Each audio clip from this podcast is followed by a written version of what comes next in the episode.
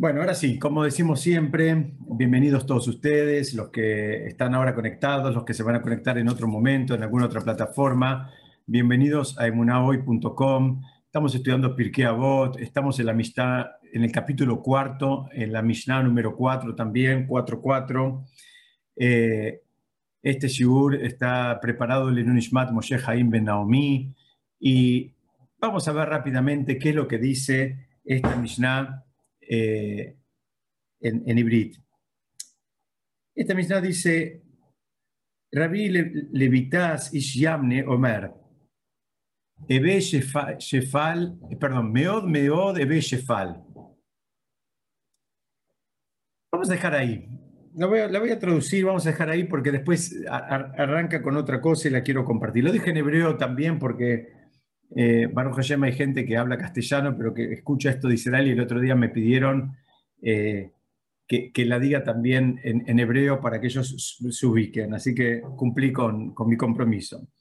Ahora sí, vamos a verla en castellano. Dice así, Revi Levitas de Yavne dice, sé muy, muy humilde, ya que la esperanza del hombre es el gusano.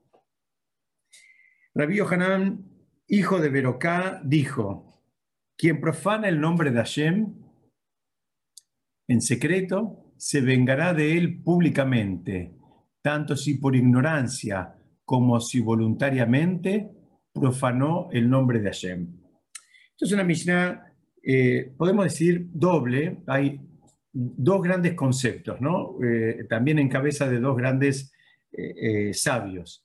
La primera, a la cual le vamos a dedicar la mayor parte del encuentro de hoy, es una frase muy corta, pero sobre la cual hay un montón de material para estudiar. La frase es muy corta, te dice, sé muy, muy humilde, ya que la esperanza del hombre es el gusano. Para empezar, genera, digamos, eh, lugar a, la pregunta de por qué ese lenguaje doble, por qué no te dijo simplemente sé humilde.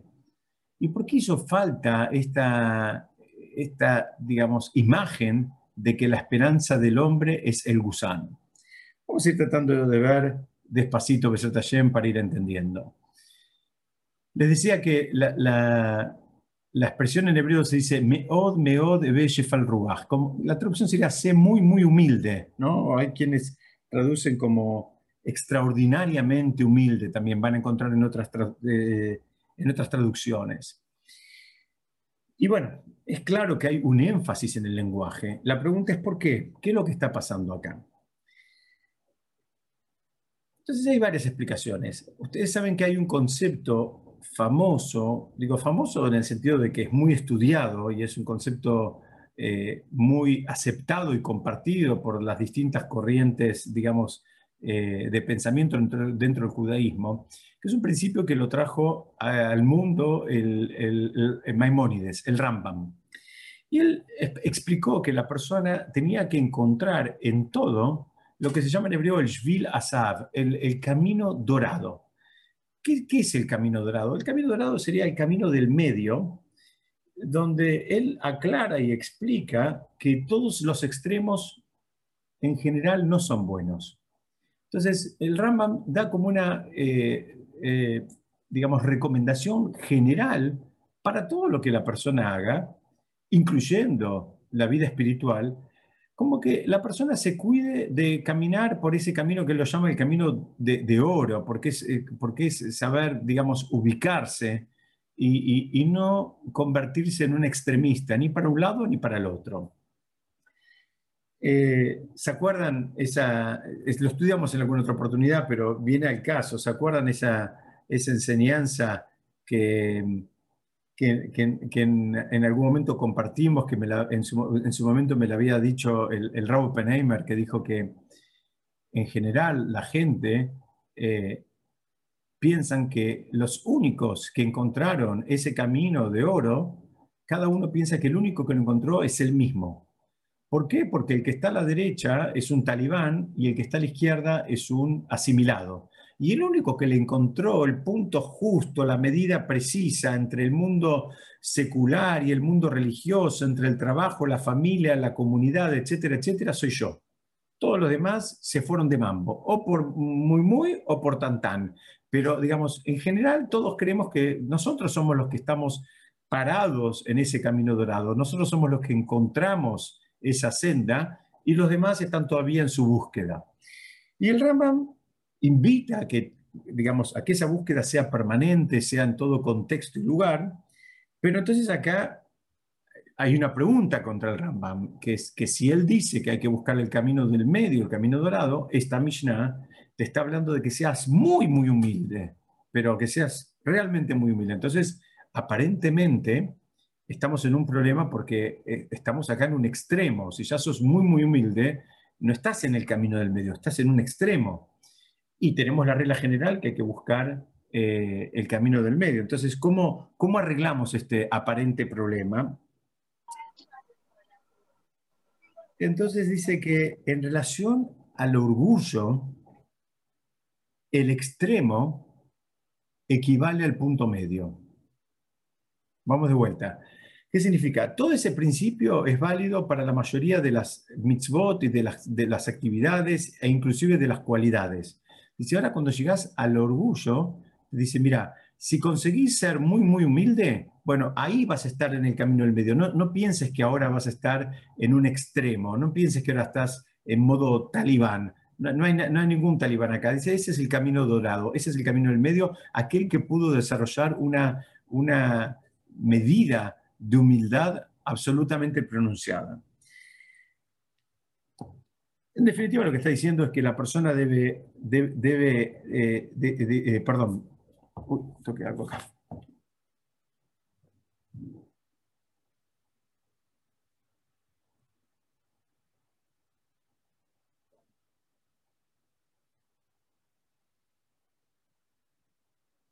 Les decía que en definitiva lo que estás diciendo es que la persona eh, debe distanciarse, digamos, todo lo posible de, del orgullo, o sea, tratar de estar en el otro extremo, y el esfuerzo de él tiene que estar puesto en, ser humilde.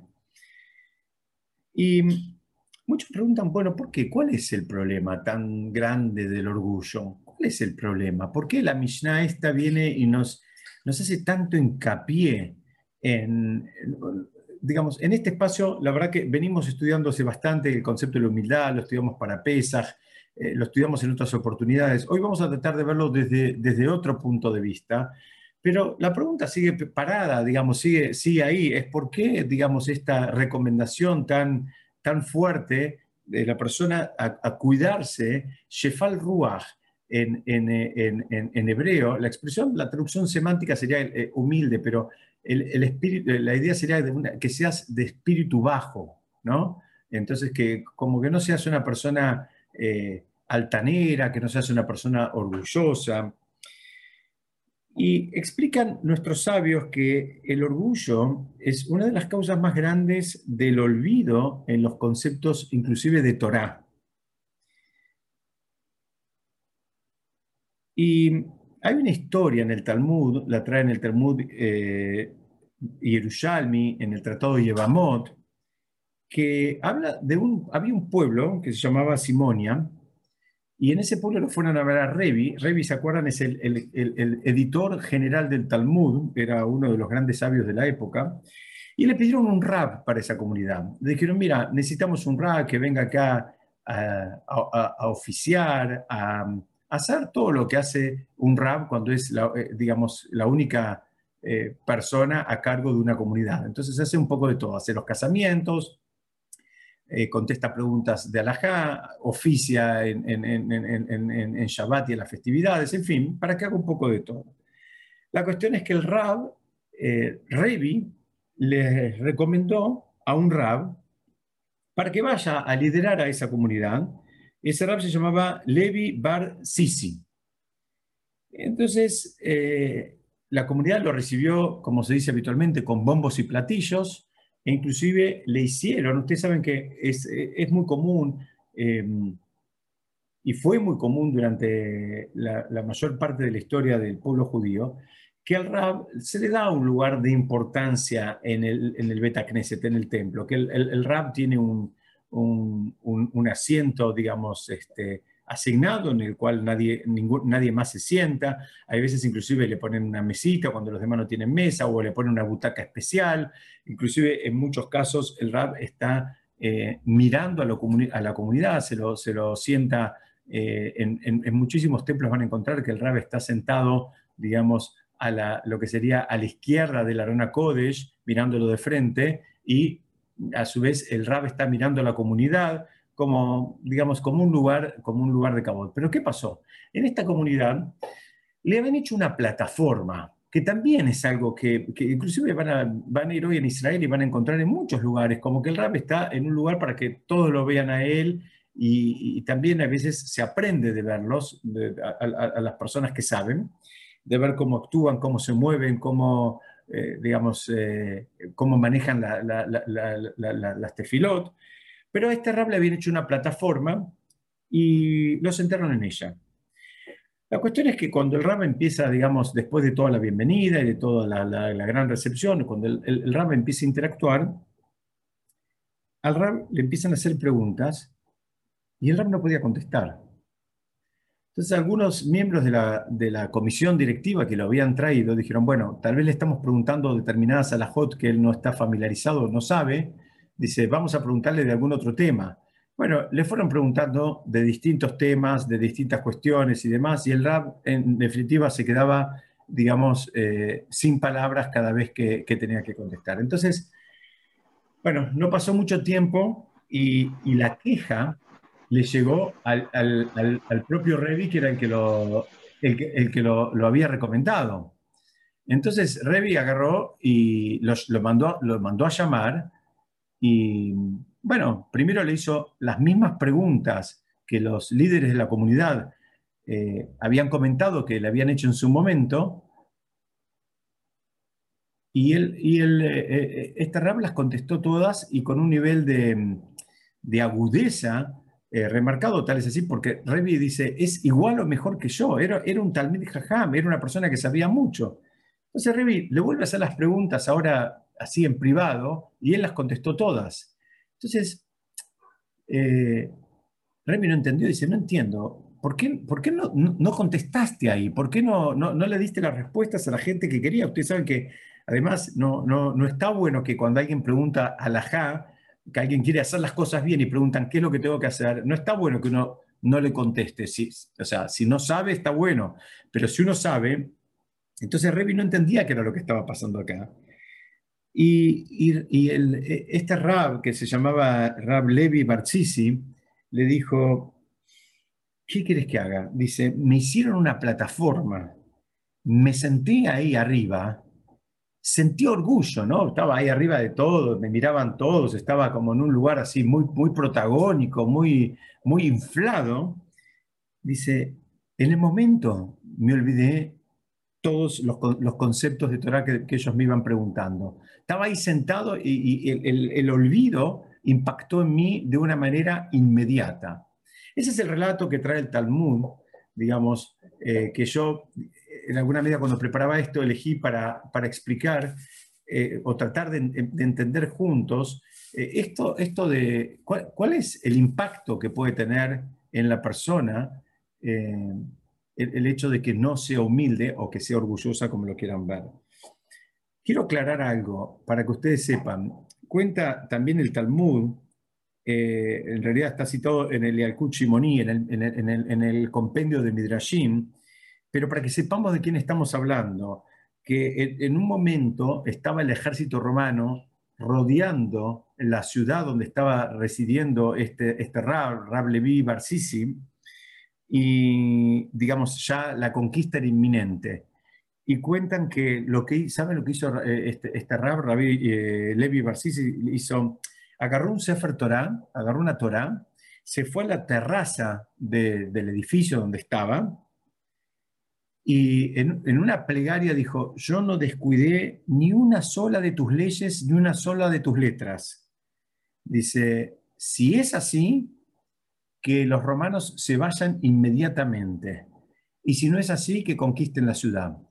Y cuenta ahí el Midrash que nadie entiende bien por qué, pero eh, desistieron de conquistar la ciudad donde él estaba. O sea, esto, esto también es una, supuesta nota de color, perdón la expresión, no es ninguna nota de color, es para que entendamos de quién estamos hablando, de un gigante, una persona absolutamente apegada con Hashem, conocedora de la Torá. Revi lo recomendó, era el número uno de la generación el que lo recomendó. Revi dijo que era igual o mejor que él. Va a otra ciudad, empieza a experimentar el pecho inflado, empieza a experimentar el orgullo, se olvida qué contestar ante eh, todas las preguntas que le hacían, de mayor profundidad y de menor profundidad.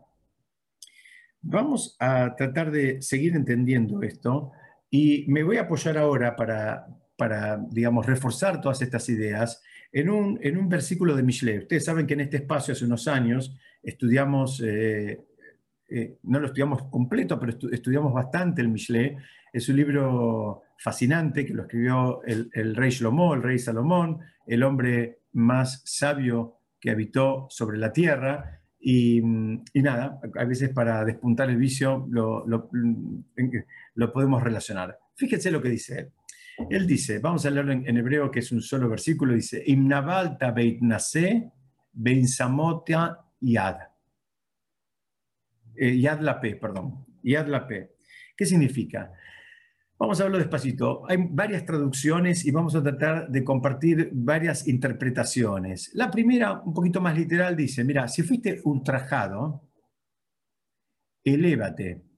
Y si planeas responder, lleva tu mano a la boca. Hay que completar acá un poquito, por eso está entre corchetes, porque eh, el, lenguaje en hebreo es mucho más eh, abreviado, hay que, hay que agregar un poco para que se entienda digamos, en una palabra lo que está diciendo es, si alguien te ultrajó, te faltó el respeto al hablar con vos o al hablar de vos, entonces lo que está, el, rey Shlomo lo que está invitando es, mira, vos elévate y no le respondas de manera baja. No, no, este, este es un concepto que, que parece muy simple, pero hay que incorporarlo, eh, hay que trabajarlo, porque a veces pensamos que porque el otro actuó con bajeza, me habilita a mí a, también a contestarle con, con, bajeza. Y lo que está diciendo acá el, el, rey Shlomo es, no, no hagas eso.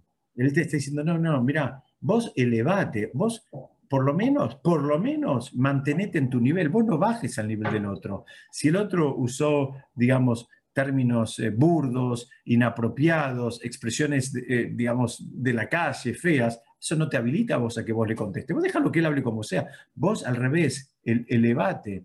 Dice, y si planeas responderle, lleva tu mano a la boca. En alguna medida lo que te está diciendo es, tapate la boca. Antes de decir algo, digamos, eh, porque esto eh, es, es, fácil decirlo, pero, pero es muy difícil hacerlo. ¿Qué significa? Alguien te ofendió, te faltó el respeto, en público, en privado, en un contexto de trabajo, de, comunitario, familiar, en lo que sea. Primero es muy difícil el primer paso, la primera invitación que hace, que te dice elevate. Vos en ese momento tenés, ¿sabes qué? Ganas de bajar a modo eh, carnicero y cortarle la cabeza, punto, matarife. No, no, no tenés ahora ganas de elevarte. Y él te dice, no, no, vos te tenés que elevar. Y si estás planeando responderle, llévate, eh, lleva la mano a, la boca, llévate la mano a la boca. O sea, ¿qué es lo que está diciendo acá? Dice, este, está diciendo, ten cuidado. Primero que las palabras sabemos que construyen mundos. ¿no? Hashem creó este mundo con la palabra. Y las palabras que salen de la boca no vuelven a entrar a la boca. Entonces, el hecho de que él haya actuado de una manera, digamos, irrespetuosa, baja, te faltó el respeto, hizo todo lo, feo que se nos puede ocurrir, no te habilita a vos a que lo hagas también. Vamos a seguir entendiendo esto. Eh, porque hay otra acepción de la palabra. Navalta, el Rab Hirsch, la estudia de otra manera. Navalta, en esta primera traducción, es alguien que te ultrajó. El, el Rab Hirsch lo entiende diciendo, mira, eh, si, si hiciste de vos o de ti un tonto, ¿ok? Porque Navalta viene, lo vamos a ver ahora en la próxima explicación, también viene del son de Nevelá. De algo, una nevela, ¿saben qué es? Es un cadáver encontrado o un, animal, eh, un, cadáver de un animal encontrado. Por ejemplo, una vaca es callar, sí, es callar, pero también requiere la, matanza ritual. Ahora, ¿qué pasa con una, vaca que se murió, no sé, sola o la atropelló un camión? Eh, bueno, alguien puede decir, bueno, el animal es callar, sí, sí, pero ya se hizo lo que llaman en hebreo una nevela. Una nevela es un animal que, digamos, si bien en, en estado normal es callar, acá es un animal que no, es apto para comerlo. El Rab Hirsch, él entiende de otra manera. Él te dice, mira, si vos hiciste de, vos mismo un tonto, como que vos bajaste de nivel, ¿no? así como la vaca que la atropelló un camión bajó de nivel y antes era apta para el consumo y ahora no, dice, ¿a qué pasó? Dice, ¿cuándo bajaste de nivel? ¿Cuándo actuaste como un tonto? Dice, al ser arrogante. Entonces, ¿qué hace? Pon tu mano en tu boca, permanece en silencio. El, el Rab Hirsch dice, mira, este mismo versículo del, del, rey Shlomo está diciendo, mira, si ahora a vos en un momento te tocó bajar por el tobogán, bajaste varios, varios pisos, varios niveles, dice, Itnase, Itnase habla de, elevar, de elevación, dice, pero ¿por qué bajaste? Porque actuaste con arrogancia dice, bueno, entonces, ¿sabes qué? Ahora él te dice, llamate al silencio, quédate callado, porque no agregues porque va a ser peor. ¿no? Ahora, como que el, único consejo aparente, la única manera de remediar esta metida de pata donde la persona actuó, digamos, eh, arrogante y, él dice, hiciste de vos mismo un tonto, dice, bueno, ahora quédate callado. ¿Mm? Así lo, lo estudia el Rab Hirsch. Y hay otra, otra excepción que en este caso la trae eh, el Gaón de Vilna. Fíjense cómo estudia todo esto. Estamos tratando de estudiar todo este, este versículo que habla de, la arrogancia y de, digamos, y cuál es la supuesta reacción que la persona tiene que tener para tratar de entender eh, este concepto de la Mishnah que habla tanto de la humildad. ¿no? Nos, volvemos a poner en tema. Vamos ahora con la explicación del Gaón de Vilna. Dice, mira, él lo estudia de otra manera por completo. Dice, si fuiste ultrajado, o sea, si te faltaron el respeto, si te, eh, no sé, todas las cosas feas que nombramos hace un ratito, él lo estudia y dice, ¿sabes por qué es? Es porque te elevaste. Es decir, buscaste honores. Y estos, como dice el Talmud, dice, la persona que busca honores, los honores se escapan de él, se alejan de él. En general, los honores genuinos le terminan llegando a las personas que no lo están buscando. Los honores, digamos, eh, que la persona busca, en general, los honores esos no quieren saber nada con la persona. Y entonces el, el de Vilna dice, mira, eh, cuando la persona se enorgullece, mismo de temas de Torah, ¿no? Eh, es comparado al cadáver de un animal, lo que, lo que explicamos recién, que se encontró tirado en un camino. ¿Y, qué es lo que dice el de Vilna? Dice, ¿y qué pasa cuando las personas pasan cerca de un animal muerto? ¿no? Eh, ¿Qué es lo que pasa? Dice, las personas se tapan la boca, o sea, se tapan la, vas a terminar provocando que la gente, digamos, no quiera estar cerca. ¿Qué, qué hace? Cuando hay un animal muerto, normalmente el animal empieza a despedir olor. El que está caminando por ahí trata de irse lo más rápido posible de, esa zona de influencia. Entonces, el Gaon de estudia este versículo de, de Coel, de, Michelet, y él dice, mira, de vuelta, la persona se enorgulleció, mismo por temas de Torah, actuó con altanería, ¿no? Se infló. Entonces dice, ¿sabe lo que es igual que un animal muerto en el camino, del cual todos los que pasan cerca se tapan la boca y si pueden la nariz también para no leer, ¿no? Y se alejan.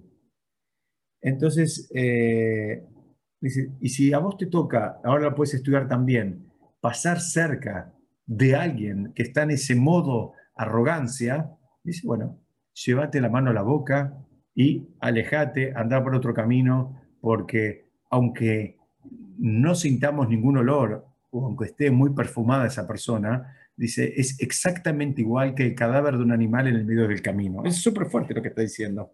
Es súper fuerte. Ustedes fíjense lo que el, hombre más sabio eh, que vivió sobre la tierra te está diciendo en una palabra es, cuando veas una persona arrogante, ponete la mano en la boca, quédate callado y tomátelas salí, salí de, ese circuito, no, no, hay nada que hacer ahí, al lado. Como no hay nada que hacer con un, con un, cadáver de un animal, porque no hay manera de consumirlo, no hay manera, digamos, de tener un provecho, digamos, eh, valedero, dice, lo mismo pasa con esta persona.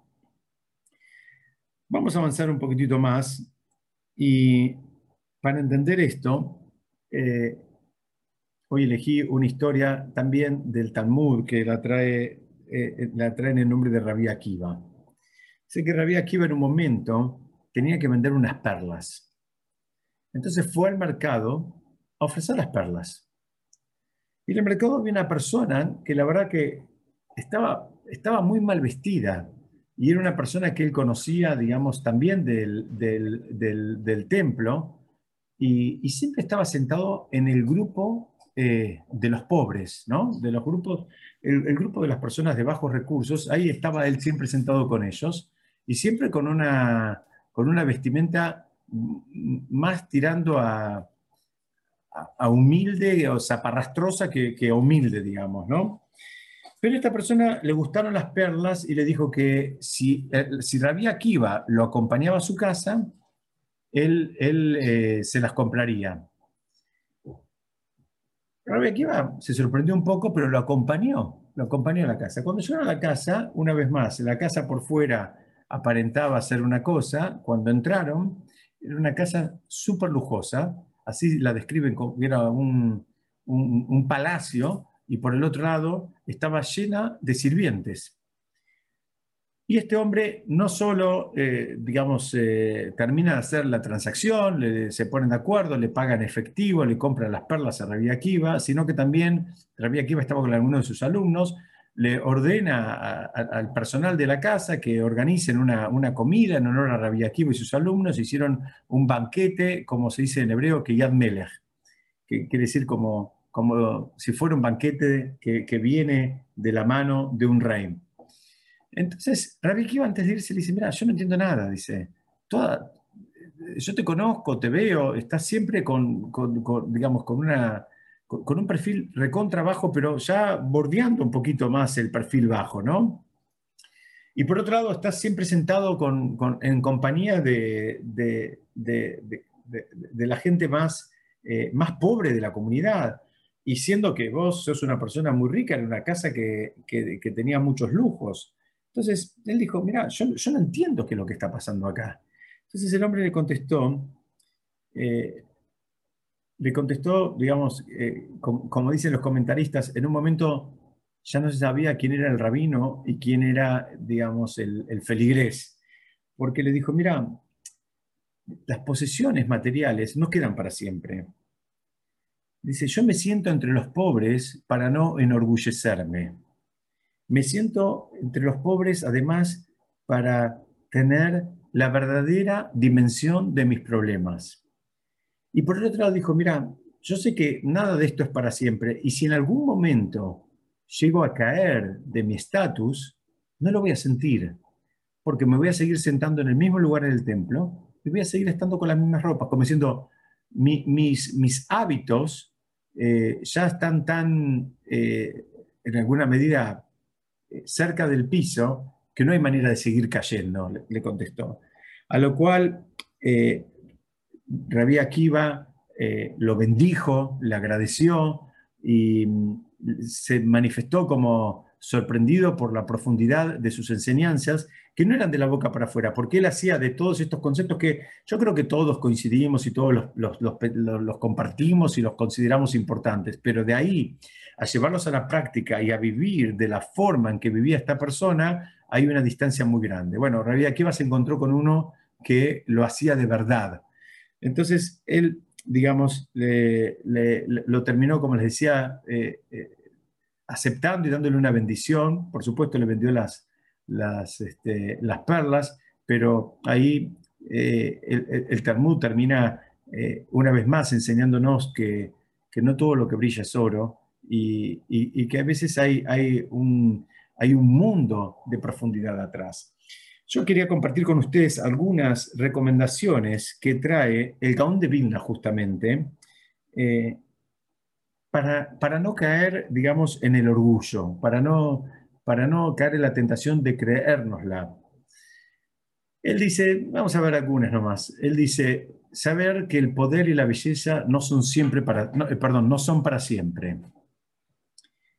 Él también invita a que consideremos a los orgullosos que ya pasaron por nuestras vidas o por este mundo y preguntarnos dónde están ahora.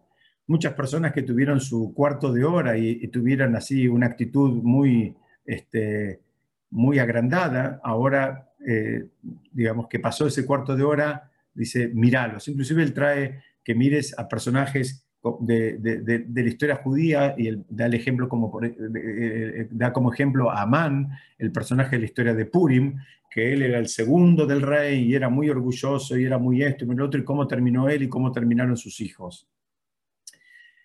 Eh, el Gaón de Vilna también recomienda y dice, mira, cuando la persona se enferma, eh, termina perdiendo las fuerzas, que ni siquiera quiere comer, ¿no? esa debilidad no tiene ni fuerza ni, para comer. A veces necesita que lo ayuden o que le den la comida procesada porque ya no puede ni comer. Entonces, ¿de qué te vas a enorgullecer? Si en un minuto, te, Dios no permita, ¿no? se levanta un, par de grados la temperatura y la persona ya está una, hecha una piltrafa y no tiene autonomía ni siquiera para alimentarse. El Don de Vila también dice, mira, podrías estar en el mejor de los casos orgulloso mientras estás despierto, pero cuando dormís, y la mayoría de las personas, un promedio, dormimos un tercio de nuestra vida, dice, hasta un tonto se puede burlar de vos. Un tonto se puede parar, al lado de tu cama y se puede burlar de vos, como diciendo, mira, vos querés ser orgulloso. Dice, mira, en el mejor de los casos sos durante un tiempo digno de ser orgulloso. Eh, hay una, una parte importante que es una tercera parte que, que, que, que no tenés valor. Y por último, el Gaón de Vilna dice recordar que estamos de paso por este mundo y que no nos llevamos nada de él. Esto lo vamos a estudiar ahora en unos minutos, eh, donde vamos a retomar un poquitito la Mishnah. Entonces, volvemos al principio, ¿no? La, Mishnah, en alguna medida, ¿qué nos está diciendo? Nos está diciendo que cultivemos, desarrollemos lo que en hebreo se llama la midá, la cualidad de la humildad. Y también hay una pregunta grande acá, porque la humildad es... Eh, ¿Es un sentimiento o es una actitud? Y la pregunta es, eh, ¿cómo te puedo decir que vos seas humilde? Si es algo que, digamos, lo sentís, tenés la actitud o no, la tenés. Y por otro lado, es algo difícil de adquirirlo. Entonces, eh, hay, hay, algunos, hay algunas pistas. Dice, mira, a veces hay comportamientos que están asociados con la humildad y esos son más fáciles de identificar y, de implementar. A veces eh, lo que explica la mayoría de los jajamim es, mira, partirlo en partes más chicas, ¿no? En, algo más manejable y en algo más que, puedas tener más registro. A veces la palabra humildad o ser humilde y demás suena muy grande. Entonces dice, mira, partirlo en, en, más chiquititas y, y, tratar de, identificarlas y de implementarlas. Eh, porque si vas a tratar de empezar con la humildad, a, pesar de que tiene un gran título, es, eh, es, mucho más abstracto. Entonces vamos a algo más, más manejable. Nachmanides, el Ramban con N, él, eh, él invita a, digamos, a tener una actitud. Él dice, mira, lo primero que hay que hacer lo que, lo que él sugiere ¿no? en su camino de crecimiento espiritual para llegar a la humildad, él te dice, mira, lo primero que tienes que hacer, ¿sabes qué es? Controlar el enojo. Dice, ¿por qué? Porque es más fácil controlar una actitud que una emoción. En general, el problema del enojo eh, tiene raíz en, un problema espiritual. Eh, ¿Por qué? Porque la persona cuando se enoja es porque el otro no hizo lo que yo quería que haga. Y yo soy tan importante que me enojo porque cómo tiene el tupé de no hacer lo que yo quiero que haga.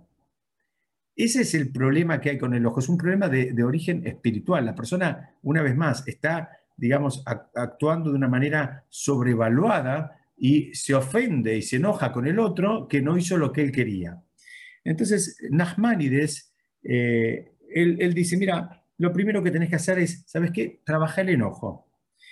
Porque, es, digamos, tener una actitud donde no dejes entrar a, la emoción del enojo. Entonces, él, inclusive eh, termina describiendo eh, algunas actitudes que también nos pueden acercar a la humildad y nos pueden alejar de la humildad. ¿A qué me refiero? Por ejemplo, la forma de caminar, la forma de hablar, la forma de expresarse. Entonces, si logramos ir incorporando eh, eh, conductas correctas en esta dirección, es, probable que después terminen teniendo un impacto en nuestro ser y comencemos a experimentar la, humildad verdadera. ¿Se entiende? O sea, la recomendación es, mira, empieza a entrenarte en esto, empieza a entrenarte con cosas que las puedas cuantificar, que las puedas poner en práctica y que tengas registro. Entonces, más chicas. Y cuando esas actitudes se van haciendo un hábito, posiblemente llegues a experimentar la verdadera humildad. Es decir, la invitación es como actuar eh, como si fuéramos personas muy, muy humildes, como dice la Mishnah. La, la, Mishnah está invitando a que actuemos como personas muy, muy humildes, aunque todavía no lo seamos. ¿no? Esa sería, porque alguien podría decir, bueno, tampoco genuino, no importa, anda tomando las actitudes, anda, anda haciendo lo propio, anda, anda haciendo el ejercicio. Porque si tus acciones van en esa dirección, lo más probable es que te termines convirtiendo en una persona que sea eh, genuinamente humilde. ¿Ok? Yo quiero volver a algo que vimos hace un ratito, le quiero, quiero compartir con ustedes otra explicación. ¿Por qué? La, la, pregunta es ¿por qué repite dos veces meod, meod? ¿Por qué dice muy, muy humilde? ¿no? Eh, acá hay otra, otra, otra mirada, en este caso es del Raptorsky, que él dice, mira, la vanidad y la altanería, la persona eh, digamos, orgullosa, la persona altanera, primero son de las peores cualidades que una persona puede tener. Son de lo peorcito. Alguien puede pensar, no, no, no es tan grave. Sí, es absolutamente detestable. Por eso vuelvo al Michelet que dice, ¿sabes qué? Tapate la boca y más o menos salir rajando de ahí. Ustedes fíjense, vamos a ver un par de, un par de ideas. Una que tiene que ver con la peralla de esta semana. Abraham manda a su sirviente a buscar una, mujer para casar a su hijo y la manda a buscar de otro lugar, ¿no? Entonces de otra ciudad. Eh, pero, pero en esa ciudad eran, eran idólatras. Y ahí viene la enseñanza que trae el Talmud, que es que es súper fuerte. El, Talmud termina entendiendo, mira, con una persona que es idólatra, vos podés trabajar porque le podés enseñar, le podés demostrar la presencia de Hashem, le vas a terminar abriendo los ojos y tenés con quién trabajar. Dice, con una persona que tiene malas midot, no hay ni siquiera lo que hablar. Con una persona que es muy orgullosa, el, camino es muchísimo más largo, es muchísimo más largo. Y, es casi, no quiero decir la palabra, pero es casi imposible. Fíjense que Abraham toma esa actitud, dice, bueno, yo prefiero, digamos, alguien que venga de una tierra de idólatras y no de alguien de, una tierra donde las personas tienen cualidades muy feas. Vamos a ver otras pruebas también. En, eh, el libro de la Torah, en Shemot, en el eh, capítulo 25, en el, eh, versículo 8, Hashem, digamos, ahí, ahí aclara que Hashem no abandona al pueblo de Israel mismo que cometan, digamos, idolatría. ¿sí? Pero por el otro lado, el, Talmud en el Tratado Sotá, en la página 5, dice la famosa frase como que Hashem dice, frente a una persona, digamos, muy orgullosa, muy altanera, dice, él y yo no podemos estar en el, no podemos convivir. Es decir, de acá se aprende. Hashem puede convivir con una persona que está haciendo idolatría. Alguien puede decir, pará, está haciendo idolatría y, vos pensás que Hashem se queda. Hashem se queda, le tiene paciencia. Pero una persona que, es orgullosa, que es altanera, que es agrandada, Hashem no aguanta eso. Eso le resulta detestable. Vamos a ver eh, uno o dos ejemplos más también del, concepto de, digamos, del ruido que hace espiritualmente la persona, digamos, que tiene desconfigurada la humildad. Eh, ¿Por qué? Porque la humildad también puede ser malentendida y, y, puede, puede hacer caer en la trampa a la persona. ¿Se acuerdan? Estudiamos en otra oportunidad cómo trabaja el Yetzerará. El Yetzerará, el instinto del mal, le hace creer al que tiene las fuerzas que no las tiene y al que no las tiene le hace creer que sí las tiene. Vamos de vuelta. El Yetzerará engaña a la persona porque no quiere que la persona termine haciendo lo que tiene que hacer. Entonces, al que tiene determinadas habilidades y fuerzas, le dice, no, vos quién sos, lo hace así, lo hace hacer pobrecito. Y al que es un pobrecito de verdad, le infla el pecho y le dice, vos podés, vos, vos sí, vos podés. Entonces, vemos, por ejemplo, Shaul, fue, el rey Shaul fue un rey, eh, eh, era también una persona muy elevada, muy espiritual, este, digamos, fue el primer rey del pueblo de Israel, y él en un momento actuó, digamos, con demasiada humildad. Y el profeta que lo, digamos, lo designó como rey, dijo, mira, vos podés ser eh, humilde para vos mismo, pero vos ahora estás en modo rey, vos ahora, digamos, no, hay, hay, hay una medida de humildad que, que, molesta, vos sos el que sabe lo que hay que hacerse y tenés que dar la orden y se tiene que hacer, no tenés que quedarte calladito, sumiso, pensando que vos no sos nadie, ahí tenés que hablar también. Y por último, hay otra, otra idea en relación a los riesgos de la humildad que quiero compartir con ustedes, que la trae este, la misma Torah en relación a cuando van los dos espías a, justamente a, investigar un poquitito de qué se trataba la tierra de Israel. Moshe hace una plegaria y le da una bendición especial a Yoshua.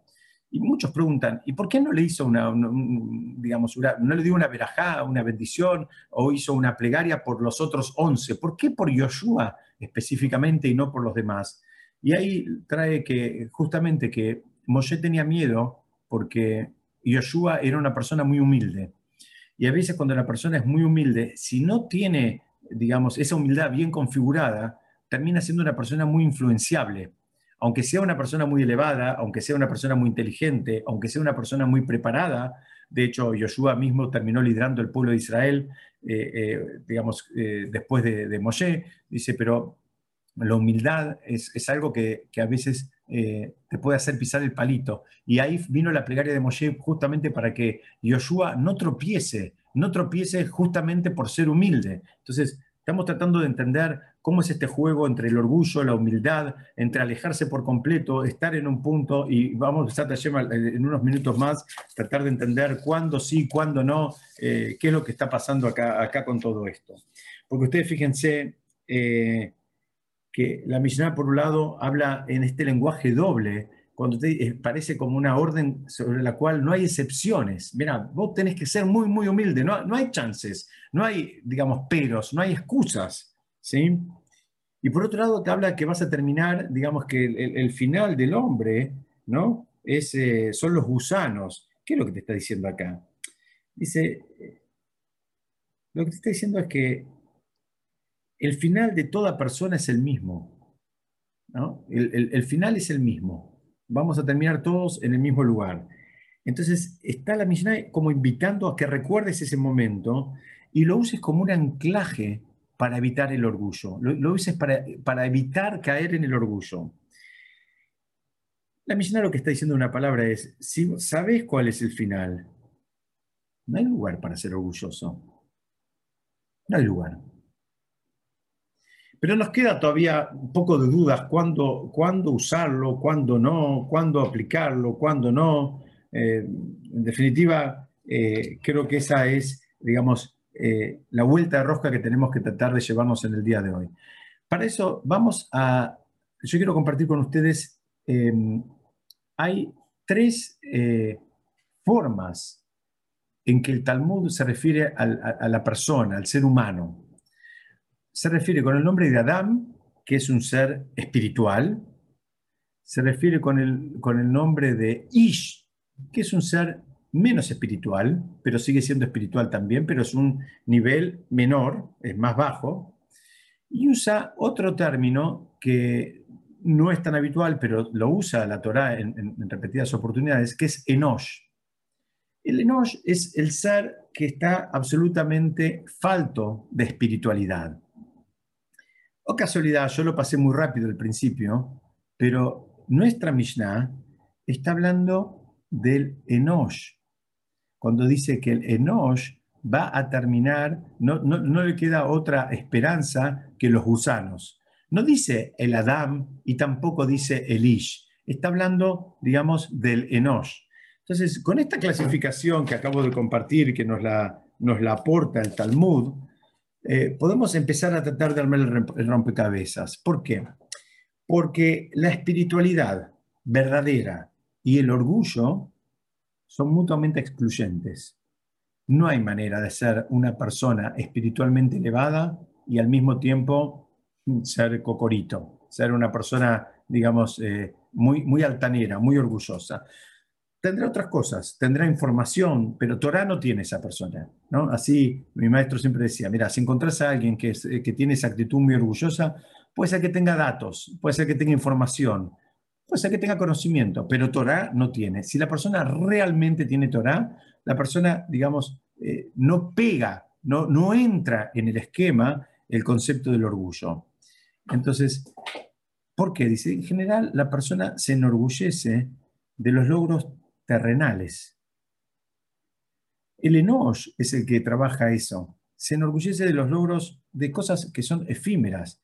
Bien, o sea, acá hay un, hay un problema. Acá hay un problema en lo que es la definición de logro. Seguramente en estas eh, digamos, tres, eh, digamos, tres posibilidades de definir al ser humano, también vamos a encontrar tres posibilidades de entender lo que significa un logro. No, no, no, no tenga la menor duda que es absolutamente distinto lo que se considera un logro para un Adam, para un ser espiritual, con lo que se considera un logro para un Ish, que es el intermedio, llamémoslo, que sigue siendo espiritual, pero es un poquito más bajo, y lo que considera un logro una persona que está en modo enosh. Y me cuido de, de decir la palabra modo porque esto es dinámico y la idea es que todas las personas eh, digamos, eh, vayamos eh, mejorando y vayamos pasando de grado y vayamos subiendo. Y a veces puede ser que nos encontramos con alguien que hoy en día está en modo Nosh, porque está así, pero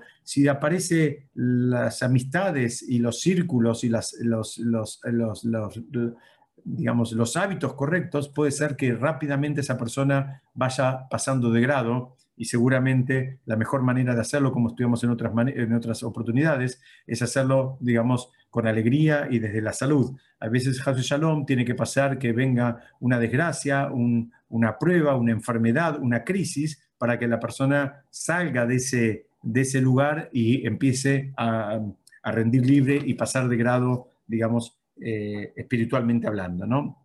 Entonces, ahora vamos a entender por qué esta Mishnah le está hablando al nivel de Nosh de cada uno de nosotros, al nivel de Nosh que cada uno de nosotros tiene adentro. ¿Y qué le está diciendo? Dice, lo, invita a que sea muy, muy humilde, porque es en este nivel en donde entra todo el juego del, del orgullo y del ego y etcétera, etcétera. ¿Por qué? Porque ya explicamos que en los niveles espirituales no, no entra eso. No entra, no ya hay otra Mishnah de, de no te, no te enorgullezcas porque para eso fuiste creado, te dice. Ahí no, no entra ese, ese concepto, no pega, son eh, mutuamente excluyentes. Pero en el tercer nivel, en el nivel de Nosh, sí entra, digamos, el orgullo, sí entra el ego, sí entra todo ese juego. Y por eso la Mishnah elige esta palabra y le está, le está hablando una vez más a, ese nivel más bajo que tenemos todos nosotros, que, con el cual interactuamos, esto es a veces eh, en, relación a determinadas cosas podemos ser muy elevados y en relación a otras podemos tener un, nivel mucho más rudimentario. Entonces la Mishnah te está diciendo, mira, en relación al Ish y al Adam, no tenemos miedo de que, se, de que se manifieste el orgullo, de que se dispare el orgullo. ¿Por qué? Porque, en definitiva, si se llega a, disparar de, una manera sana, está bien. ¿Por qué? Porque la persona tiene que tener esa eh, medida de orgullo por ser una persona, digamos, que, fue creada a imagen y semejanza de Hashem, por tener una chispa de divinidad, por tener una misión en este mundo, por tener una, una conexión espiritual. No está mal sentir orgullo de todas esas cosas, no está mal en absoluto, pero lo que está bueno es sentirlo, digamos, estando en modo Ish o en modo Adam. Pero ahora, cuando la persona está en modo Enosh, sí hace falta que venga la Mishnah y te dice, mira, baja el copete, no es un logro ¿no? Todo lo que la sociedad acá afuera aplaude y considera como un gran logro, eh, en, el 99% de los casos está, o en el 101% de los casos está asociado con cuestiones materiales, a veces con cuestiones físicas, con, cosas que, digamos, no, no, no constituyen un logro en términos espirituales en absoluto. Son cosas sobre las cuales no nos, vamos, no nos, no nos deberíamos enorgullecer en esta vida. Podemos estar contentos. Cambiaste el auto, compraste un auto nuevo. Baruch Hashem mil veces, agradecí a Hashem que te dio la posibilidad de tener un auto nuevo, lindo, eh, cómodo. Pensá también cómo lo vas a poder usar para hacer algunas mitzvot, cómo podés hacer para que con ese auto se beneficien otras personas. Pero punto, se terminó. Después de los 120 años, a nadie le van a preguntar cuando llega el Shamaim, eh, ¿qué modelo era tu auto? ¿Eh? A nadie le van a hacer esa pregunta. ¿Por qué? Porque la Torah no considera eso un logro. No hay una, la acumulación de riqueza no es un logro espiritual y no es un desafío que ninguna persona vino a pasar en este mundo. Todos nos creemos que esos son los, los logros verdaderos y nos creemos que esos son los desafíos y nos creemos que esas son las fuentes de, felicidad, pero no, es, no, no, no, se trata de eso. Para, para terminar, quiero compartir con ustedes, aunque sea una, una frasecita, denme dos, dos, tres minutos más de la última parte de la Mishnah que habla, eh, donde Rabbi Hanan eh, ben Beroká, el hijo de Beroká, dijo, quien profana el nombre de Hashem en secreto, se vengará de él públicamente, tanto si por ignorancia como si voluntariamente profana el nombre de Hashem. Acá está hablando de otro concepto. Antes hablamos de la humildad y acá estamos hablando supuestamente de otro concepto, pero fácilmente van a encontrar la relación. Eh, acá está hablando de la persona que terminó haciendo lo que se llama en hebreo Hilul Hashem, profanar el nombre divino. Eh, no lo, que la Mishnah nos está enseñando son varias cosas, porque dice, fíjate, mismo que profanaste el nombre divino en secreto, ¿qué significa? hiciste algo malo, pero que supuestamente nadie se enteró. Dice, muy bien, las consecuencias van a ser eh, públicas. No pienses que eso va a pasar, va a seguir estando en, la esfera de de, de, de lo privado, de lo secreto. Y no solo eso, sino que es mismo que lo hiciste por ignorancia o voluntariamente. Es durísima esta, esta última Mishnah y quiero tratar de compartir con ustedes alguna línea para que la entendamos. Lo primero que tenemos que saber es que no hay manera de esconder lo que hacemos mal. Todos tenemos, digamos, la, la ilusión y la esperanza de que cuando hacemos algo mal, en cualquier ámbito, de que nadie se entere o que nadie nos vea. La primera, digamos, noticia que nos da esta Mishnah es, mira, eh, no hay manera, no hay secretos, no hay, secretos. No hay secretos entre vos y Hashem y no hay secretos entre vos y el resto de las personas, porque al final todo se va a terminar sabiendo. Y además, cuando se profana el nombre de Hashem, digamos, es, algo muy, muy serio y que la, digamos, la consecuencia es sin piedad. ustedes saben que el, el profanar el nombre de Hashem es uno de los de las transgresiones más grandes que puede eh, cometer una persona. Preguntan muchos por qué es tan grave. por varios motivos. Primero, enfría a otros. Hay una persona, vamos a dar el ejemplo típico, una persona religiosa se manda una macana y hay otros que van a terminar diciendo, bueno, si eso es ser religioso, yo no quiero ser religioso. ¿no? Automáticamente se van para atrás y dicen, no, yo no quiero ser como ese o como esos. Entonces, fíjate que algo que supuestamente él, eh, él hizo hasta, digamos, podríamos pensar que lo hizo en el ámbito privado, después eso se hizo público, la gente supo y ahora hay un mundo de gente que se enfría, digamos, en su vínculo espiritual simplemente por este mal ejemplo que esta, que esta persona dio, ¿no? Eh, esta persona dice, no, yo, yo, si, yo con ellos no, no, quiero tener nada que ver. Justamente la actitud que la persona tiene que tener es saber que en alguna medida es un embajador, entonces tiene que tener actitudes donde los demás digan, bueno, yo quiero tener amigos como él, yo quiero tener gente alrededor mío como, esa persona, o sea, la persona tiene que tener una actitud, eh, digamos, digna, elevada, donde los, que interactúan con él digan, bueno, a ver cómo hago para compartir más tiempo con él, cómo hago para, para no sé, eh, eh, apegarme, para copiarme, para quiero que mis hijos sean parecidos, en fin, es esa, esa sensación totalmente distinta a la persona que profana el nombre divino. Entonces, la idea acá es que eh, eh, la Mishnah está terminando diciendo, mira, hay consecuencias de tus actos. Y, esas consecuencias hay veces, no siempre, porque hay un concepto que es, alguien puede pensar que siempre hay, lugar para la teyubá. La respuesta es que sí, pero es casi siempre. Hay veces no es siempre. El ejemplo que trae el Talmud es una persona que tuvo, digamos, un hijo extramatrimonial y, o de una relación prohibida. Puede ser que él se arrepienta después y puede ser que seguramente se arrepienta y en el corazón, pero en el medio ya hizo muchísimo daño, muchísimo daño a ese chico, a, la madre, a la, a la, otra madre o a la otra esposa, a los hermanos, a la familia, en fin, las consecuencias existen y están. Y no pienses que todo es con liviandad y no pienses que todo, digamos, tiene arreglo. Eh, no quiero terminar con una, con una idea fea en un principio podemos decir que casi todo tiene arreglo. Una de las transgresiones más grandes que hay es justamente la que habla esta Mishnah, que es la que habla de profanar el nombre de Hashem. Entonces la persona tiene que tener, eh, eh, digamos, un cuidado doble, triple, cuádruple en, que todas sus actitudes, digamos, eh, sean justamente al revés, en lugar de, estar profanando el nombre de Hashem, que sea al revés, que sea una manera de hacer lo que se llama en hebreo un kiddush Hashem, estar santificando el nombre de Hashem, donde todo el resto de las personas que interactúan con él digan, bueno, si eso es ser religioso, yo también quiero ser religioso, yo quiero eso para mis hijos, para mis nietos, para mi vida, y me quiero ir construyendo en esa dirección. Bueno, hasta acá es lo que quería compartir con ustedes. Yo abro por si alguien quiere hacer alguna pregunta, algún comentario manifestar alguna queja, lo que ustedes tengan ganas. Saco Baruch, muy bueno, ninguna queja.